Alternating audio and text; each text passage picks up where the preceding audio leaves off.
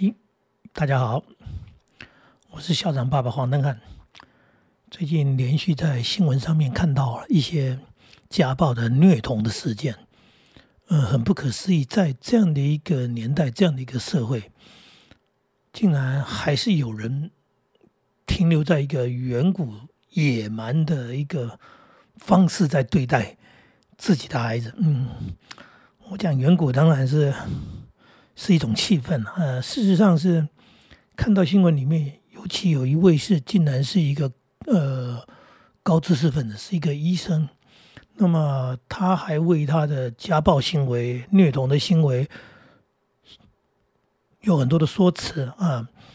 说明他是离婚单亲，然后他也不说他已经再婚了，他就在讲的一副他单亲这个这个在养育子女的这个辛劳啊，然后呃非常非常的。呃，孩子非常难难以教导哎，所以呢，从轻微的惩罚到不会改善，到这个孩子这个这个必须要严厉的严厉的这个哈去去啊去教训他们，呃，希望他们能够改变变好。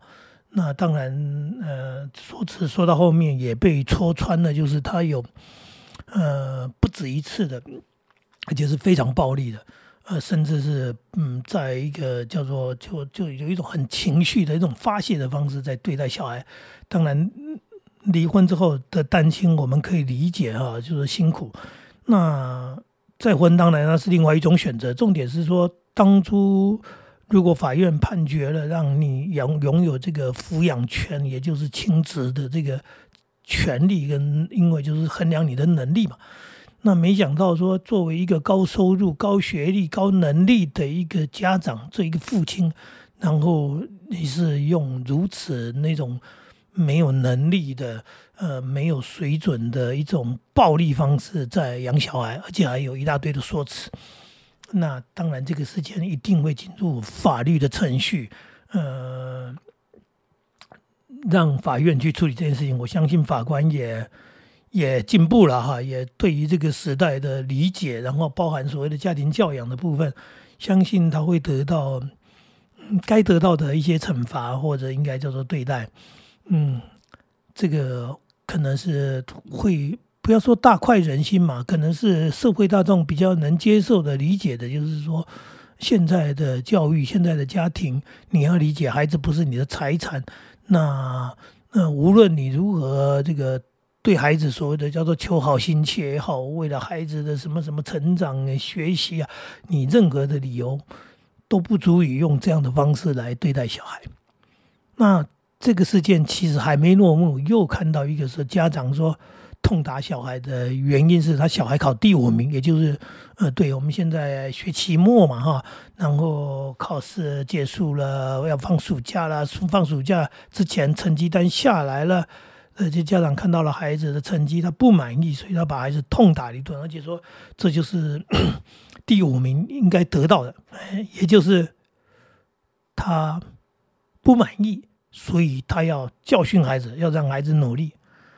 完全不能理解这爸爸他到底是什么样的背景，什么样的思考，什么样的自己是在什么样的家庭成长长大。他是小时候被这样对待吗？我们不能理解。很多人每次在讲他的暴力行为，他的一些呃不恰当的心理的一些状况，都会说，因为他童年有阴影，因为他小时候被这个原生家庭呃有非常不好的一个成长背景，可能是他的父母亲呃怎么样怎么样呃扭曲变态的方式，所以让他现在扭曲，让他变态。那。当然，这是心理学家有时也会去交代一个这样的一个过程，但是我们当然也不清楚他自己的成长，只是说，当看到他用这样的标准、用这样的方式去养小孩的时候，我们又回到那个点了。嗯，没错，是你生的小孩，好像是你家的家务事一样。可是这个是一个错误的想法，我们都很清楚，在这样的年代，大家观念都已经。调整，就是孩子不是你的财产，孩子并不是因为你生的，所以就随便你想怎么样就怎么样。那他有他独立的人格，他有他的权利，所以即使你生他，你养他，你也没有权利这样子对待他。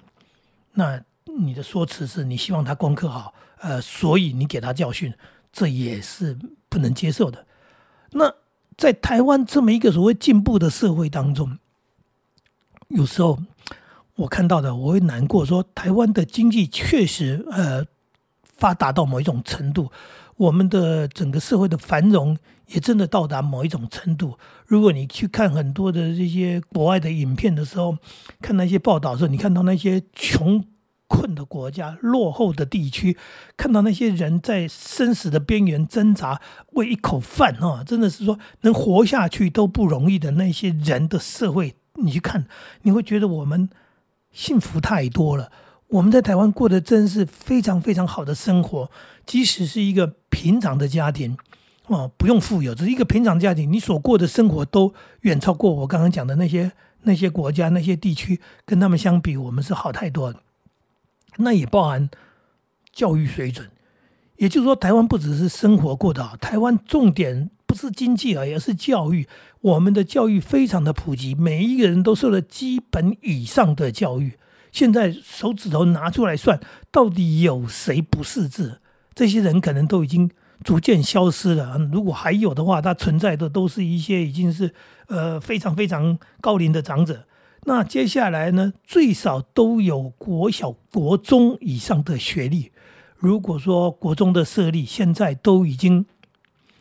六十八九岁了哈，六十八九岁了，呃，也就是说接近七十岁了哈。呃，你看看，都最少有国中的教育，那就更遑论现在的三四十岁的所谓的中年或者叫做青年，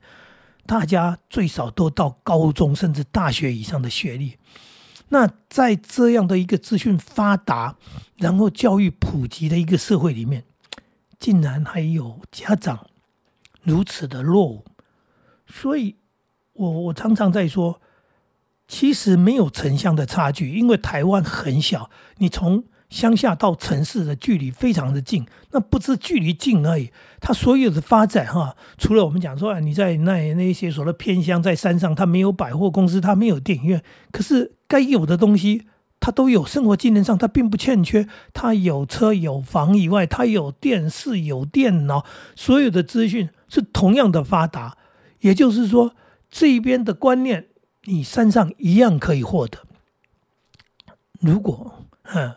如果家庭里面的父母亲愿意学习的话，你从来不缺乏管道。呃，我也曾经到非常偏远的山上去演讲，也就是说。那边的学校，那边的社区，他们也在做同样的这样的一个工作，让所谓的这些呃交通不便的呃比较偏远的地区，他们一样可以得到资讯，可以得到亲子教养的一些观念跟方法。那重点是父母亲肯不肯学，愿不愿意学，然后你自己是不是真的为这个家庭在努力，还是你只是一个。赚钱的自以为是的，就以为赚钱养家就是了不起的人，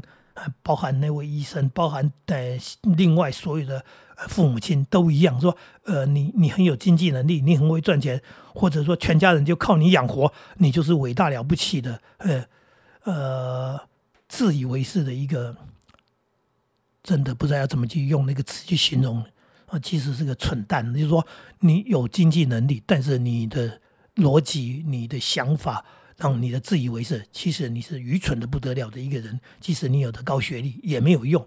因为你你连家庭是什么概念都还停留在那一种远古时代。呃，然后你对于家人、你的、你的、你的孩子，你竟然还是用这样的一个落伍的想法，然后跟他们所谓的养他们，跟他们相处，那成绩重要吗？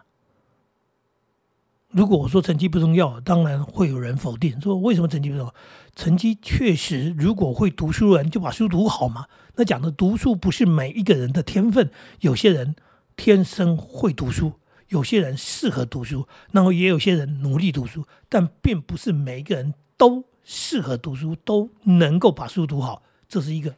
关键点。再来，刚刚讲说，那你就努力读吧，不是有些人其实努力读，他也读不好。